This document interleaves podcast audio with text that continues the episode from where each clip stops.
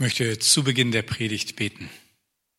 Jesus, danke, dass wir durch die Lieder uns dich nochmal so vor Augen malen dürfen. danke, dass du das bist, was wir gerade gesungen haben. Und danke, dass du jetzt hier bist, hier in der Gemeinde, aber auch bei jedem Einzelnen zu Hause. Und ich bitte dich, dass du zu jedem Einzelnen redest durch dein Wort, durch deinen Geist. Danke dafür. Amen.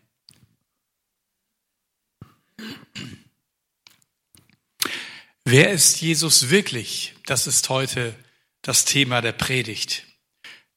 Wegbauer, Wundertäter, Versprechenhalter, Licht in der Finsternis. Das haben wir gerade gesungen bei dem Lied Waymaker. Ich habe es nur mal ins Deutsche übersetzt. Ist das Jesus? Die Meinungen über Jesus gingen und gehen bis heute noch auseinander. In einem Lied aus meiner Jugendzeit heißt es, man sagt, er war ein Gammler. Er zog durch das ganze Land, raue Männer im Gefolge, die er auf der Straße fand. Niemand wusste, wo er herkam, was er wollte, was er tat. Doch man sagte, wer so redet, ist gefährlich für den Staat. Man sagt, er war ein Dichter, seine Worte hatten Stil, wer ihn hörte, schwieg betroffen und ein Sturm war plötzlich still. Seine Bilder und Vergleiche waren schwierig zu verstehen. Doch die Leute saßen stundenlang, ihn zu hören und zu sehen. Man sagt, er war ein Zauberer. An Wundern fehlt es nicht. Er ging zu Fuß auf einem See und gab den Blinden Augenlicht, machte Wein aus klarem Wasser kannte Tricks mit Fisch und Brot und er sprach von einer Neugeburt und weckte Menschen auf, auf vom Tod. Man sagt, er war Politiker. Der rief, ich mache euch frei. Und die Masse wollte gern, dass er ihr neuer König sei. Er sprach laut von Korruption und wies auf Unrecht offen hin. Doch man hasste seinen Einfluss und so kreuzigten sie ihn. Gammler, Dichter, Zauberer, Politiker. Wer ist Jesus wirklich? Das ist eine Frage, die gar nicht so einfach zu beantworten ist, damals wie heute. Schauen wir einmal in unseren Text hinein aus Markus 8 ab Vers 4, 27 bis 33. Jesus und seine Jünger verließen Galiläa und zogen hinauf in die Dörfer um Caesarea Philippi. Unterwegs fragte er sie, für wen halten mich die Leute? Einige halten dich für Johannes den Täufer, erwiderten sie, andere für Elia und wieder andere sagen, du bist einer der anderen Propheten. Da fragte Jesus, und für wen haltet ihr mich? Petrus antwortete, du bist der Christus. Doch Jesus befahl ihnen, niemand von ihm zu erzählen. Dann sprach Jesus mit ihnen zum ersten Mal darüber, dass der Menschensohn viel Schlimmes erleiden müsse und von den führenden Männern des Volkes, den oberen Priestern und den Schriftgelehrten verworfen werde. Er werde getötet werden und drei Tage später wieder auferstehen. Als er doch so offen mit seinen Jüngern darüber sprach, nahm Petrus ihn beiseite und bedrängte ihn, doch nicht so zu sprechen. Jesus wandte sich um, sah seine Jünger an und wies Petrus scharf zurecht. Fort mit dir, Satan. Du betrachtest alles nur aus menschlicher Sicht und nicht aus der Sicht Gottes. Wow. Was für eine Begegnung. Wenn wir einmal kurz auf unsere Karte schauen, wir sind ja unterwegs durch das Markus-Evangelium. Jetzt ist Jesus mit seinen unterwegs in Richtung Caesarea Philippi, also stark nördlich vom See Genezareth. Ihr seht das auf der Karte, diese gelbe Linie, die nach oben führt. Unterwegs kann man gut reden und hat viel Zeit, ins Gespräch zu kommen. Und so ist Jesus jetzt ja schon einige Zeit mit ihnen unterwegs. Und sie haben vieles erlebt, Wunder erlebt, Zeichen erlebt, Heilung erlebt, Dämonenaustreibung. Und so allmählich denkt Jesus vielleicht, ist es wichtig darüber zu reden, wer er eigentlich ist. Und interessanterweise hat Jesus das gar nicht von Anfang an gesagt, sondern er hat seine Jünger einfach mit den drei Worten in die Nachfolge gerufen, folge mir nach. Keine Begründung, kein, äh, darf ich mich vorstellen, ich bin übrigens Jesus, werde auch irgendwann mal Messias oder Christus genannt werden. Das sind hier auch äh, meine Empfehlungen. Also ich habe hier 10 bis 20 Leute schon geheilt oder werde demnächst heilen. Nein, nichts dergleichen.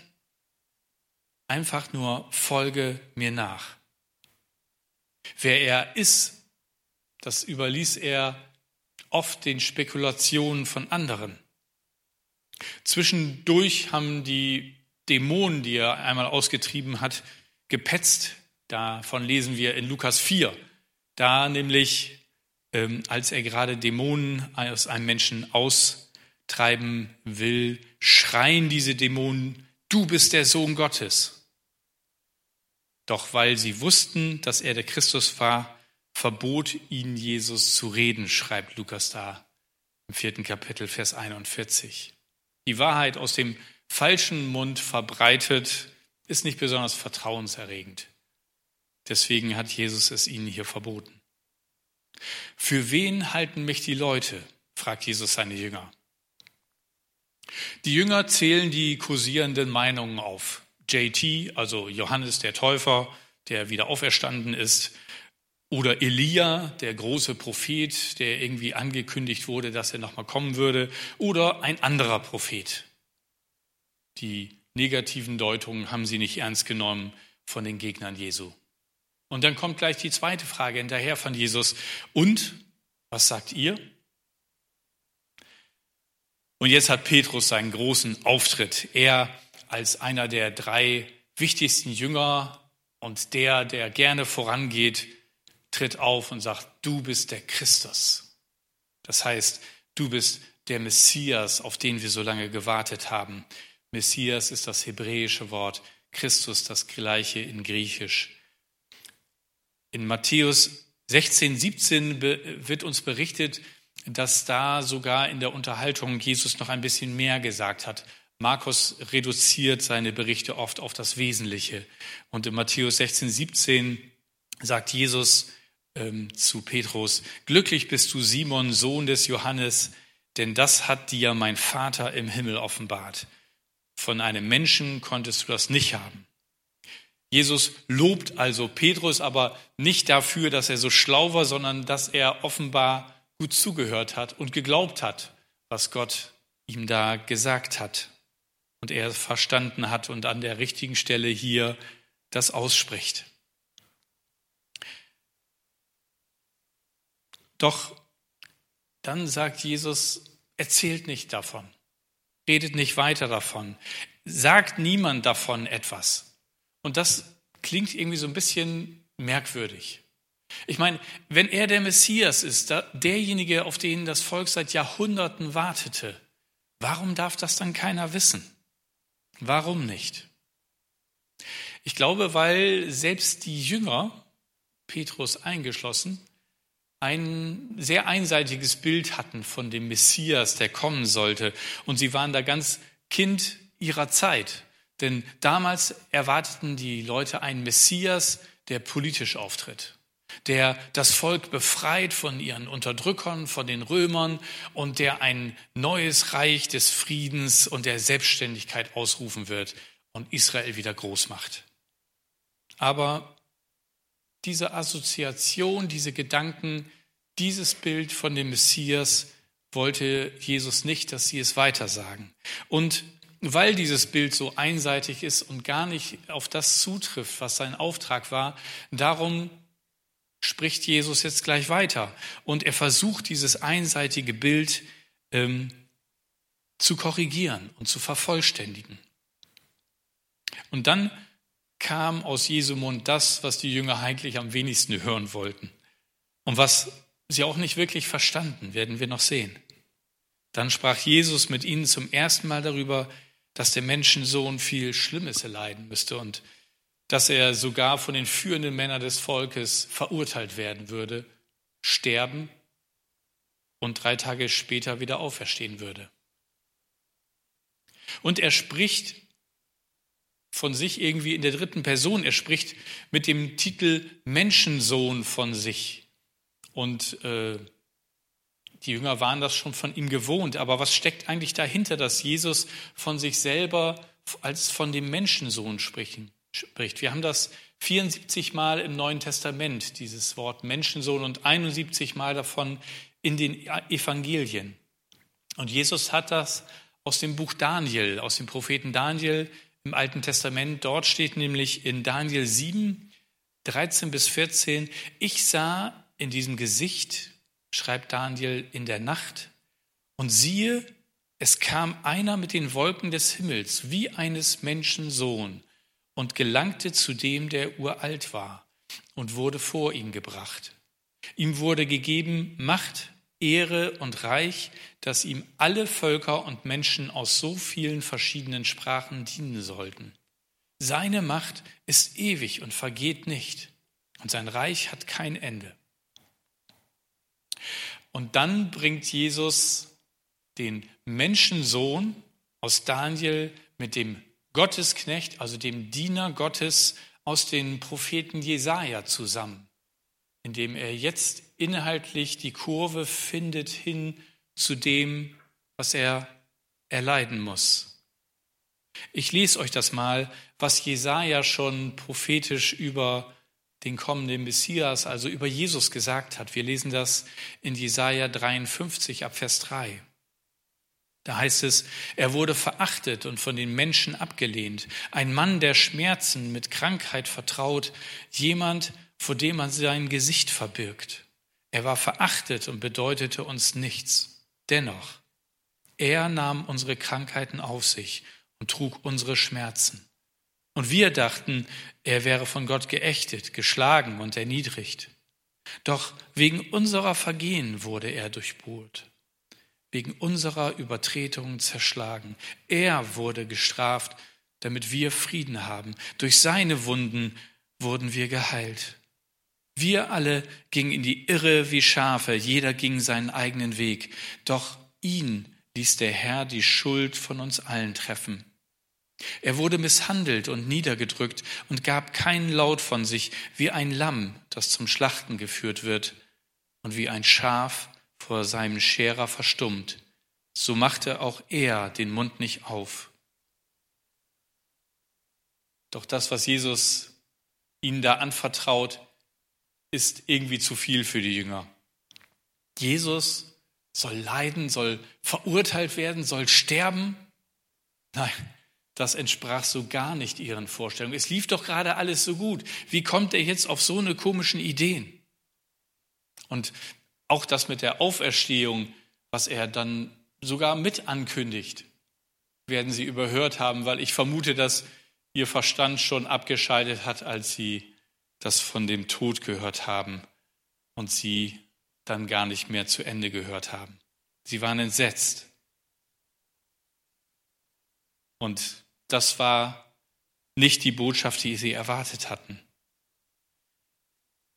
Also alles das, was vorher passiert war, das hatte sie doch in Hochstimmung versetzt. Jesus, der Heiler, der Retter, der Messias.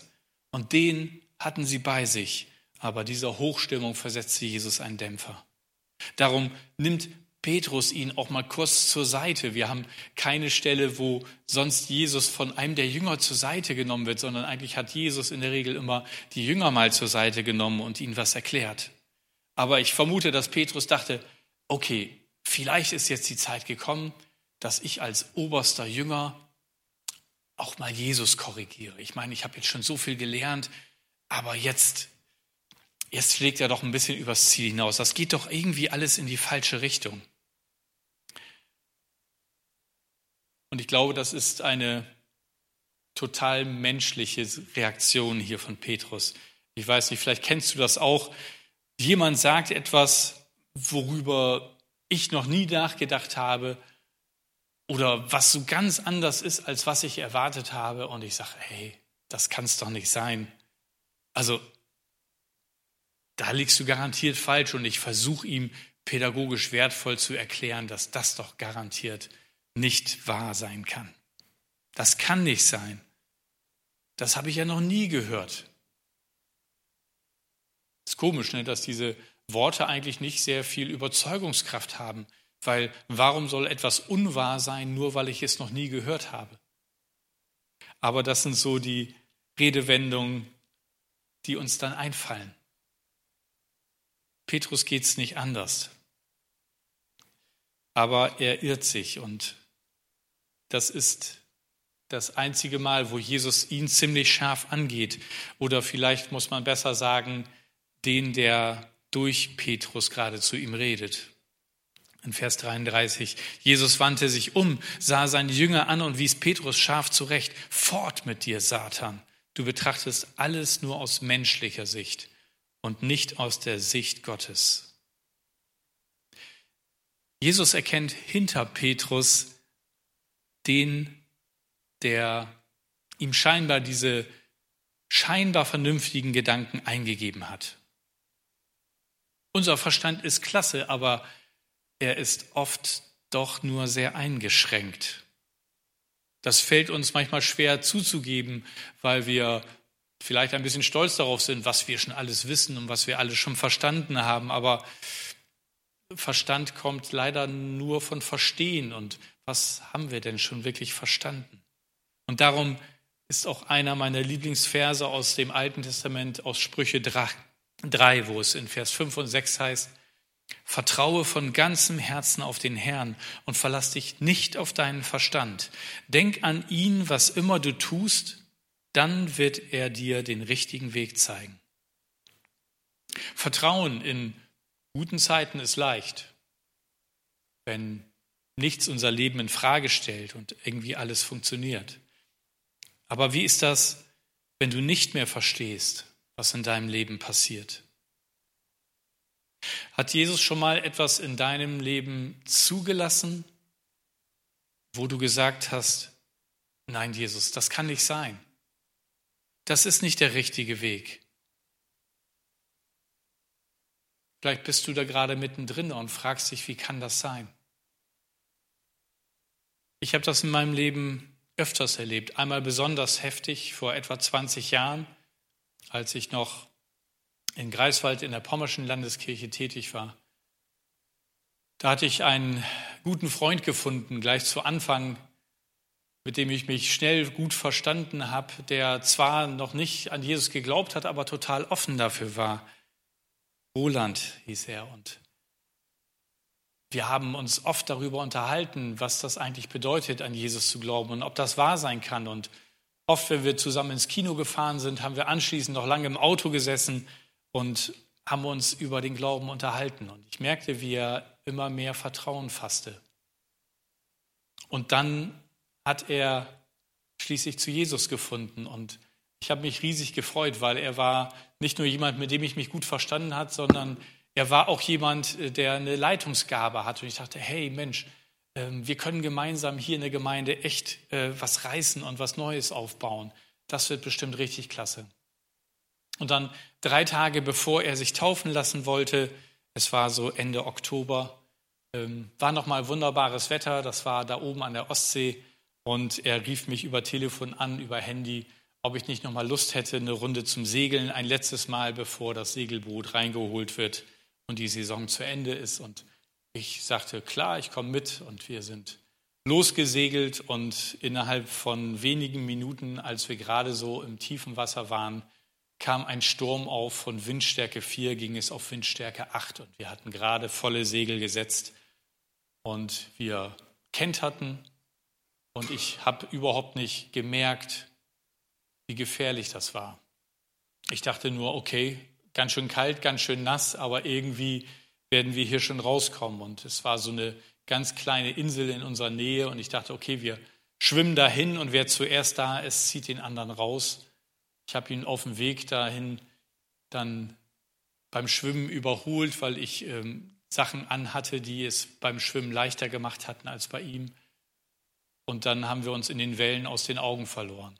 Und als ich dann ein Boot kommen sah, das auf mich zusteuerte und sie mich dann anschließend rauszogen, dachte ich, warum, wo ist Roland? Wo haben Sie ihn nicht gesehen? Warum haben Sie ihn nicht zuerst rausgezogen? Sie sind doch eigentlich von der Richtung gekommen, wo er geschwommen ist. Und da war er schon untergegangen. An dem Tag ist mein sehr guter Freund gestorben. Und ich habe das nicht verstanden. Ich war total entsetzt.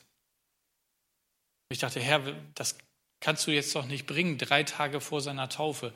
Jetzt, wo ich jemand habe, der Mitstreiter wäre, dein Reich hier zu bauen. Und trotzdem ist es passiert.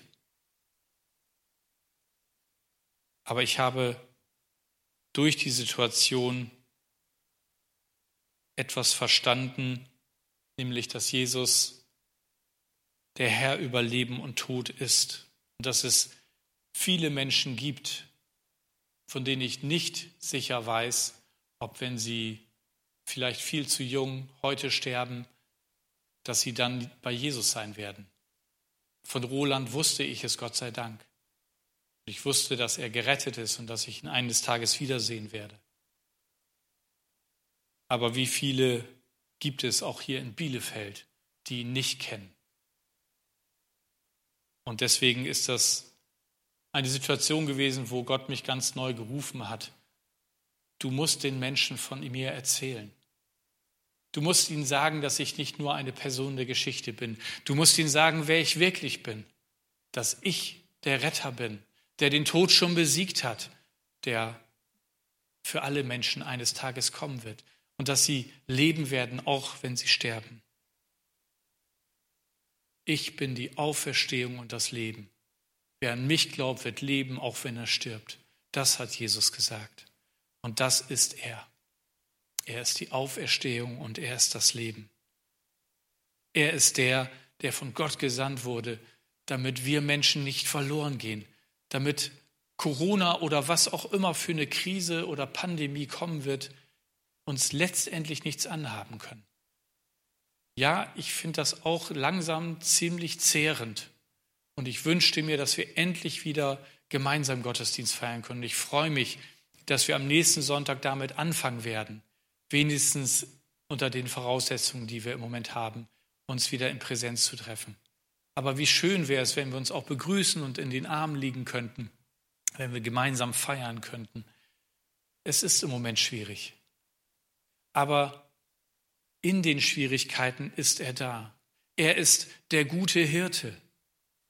David hat den Psalm 23, der so weltbekannt ist, der Herr ist mein Hirte, mir wird nichts mangeln geschrieben. Und Jesus sagt, ich bin dieser gute Hirte. Ich bin bei dir. Ich gehe mit dir durch das finstere Tal. Und du brauchst dich nicht fürchten. Das ist Jesus wirklich. Er ist der Wegbauer. Er ist der Wundertäter, der Versprechenhalter, das Licht in der Finsternis. Er ist der Weg zu unserem himmlischen Vater. Er ist die Wahrheit, die uns frei macht. Und er ist das Leben. Er war vor uns und er wird nach uns sein. Ich habe heute als Hintergrund für die Präsentation einen Sternenhimmel gewählt.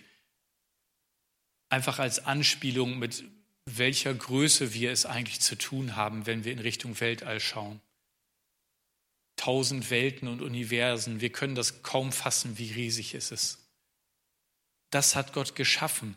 Und alles, was er schafft, ist kleiner als er. Also er ist viel größer. Und trotzdem kümmert er sich um uns, um dich und mich, kleine Menschen, und möchte dich und mich retten. Und das ist das Geniale. Ich habe vorhin am Anfang der Predigt von diesem Lied aus meiner Jugendzeit gesprochen. Man sagt, er war ein Gammler, das hat noch eine letzte Strophe. Und da heißt es dann, er ist der Sohn des Höchsten, doch er kam, um Mensch zu sein. offenbarte Gottes Art, um uns aus Sünde zu befreien. So habe ich ihn erfahren. Ich begann ihn so zu sehen und ich meine, es wird Zeit, wir sollten ihm entgegengehen. Weißt du, Jesus ist zu uns auf die Welt gekommen und viele konnten das nicht fassen, dass er Gott ist.